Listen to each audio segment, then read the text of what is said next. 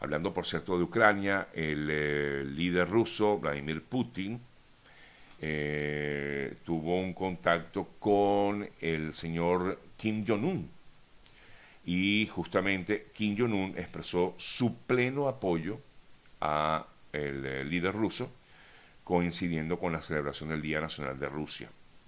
El pueblo ruso dijo, según lo que informa la agencia estatal de Corea del Norte, el pueblo ruso ha logrado grandes éxitos en el logro de la justa causa de defender su dignidad y su seguridad, así como su derecho al desarrollo mientras se enfrenta todo tipo de desafíos y dificultades bajo la dirección del presidente Vladimir Putin. Ese fue el comentario que hizo el señor Kim Jong-un con respecto a esto que ya decía, es apoyar completamente a Putin en eh, lo que ha sido esta invasión a Ucrania. Permítanme ver si tenemos noticias recientes ya para cerrar y continuar con más del programa de hoy, pero a ver si tengo aquí información reciente de la situación que se vive actualmente en Ucrania. Bajas de Ucrania aumentan mientras la guerra se centra en el Donbass, eh, según eh, información que publican algunas agencias internacionales.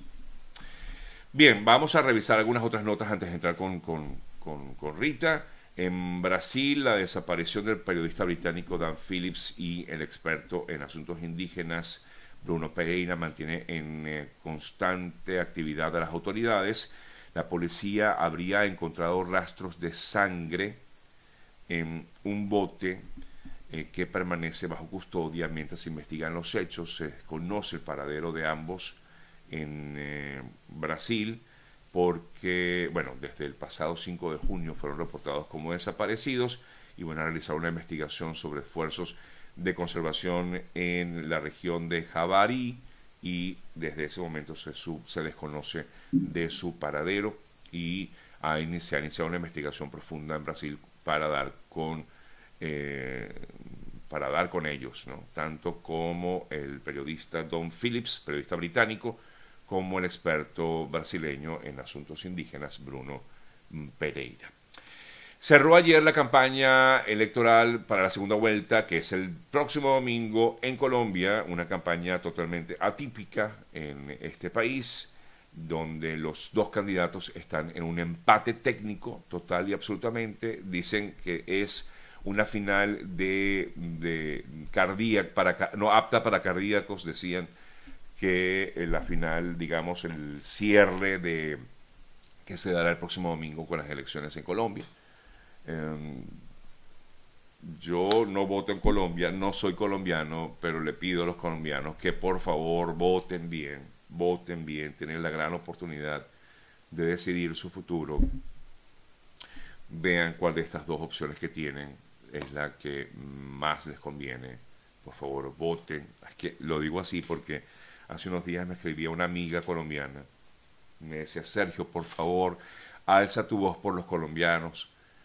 la verdad que yo no tengo mucho que decir, no me gusta meterme ni en ningún problema político de ningún país como tal, eh, más allá de dar nuestro punto de vista de lo que hemos vivido nosotros, en mi caso como venezolano, lo que ha significado eh, que muchos de nosotros estemos fuera de nuestro país, y por eso, por eso yo le pido a la gente, a los colombianos, voten bien, piensen bien su voto, tomen la decisión más correcta que puedan. Por favor, se lo suplico, por su bien y por el bien de toda la región.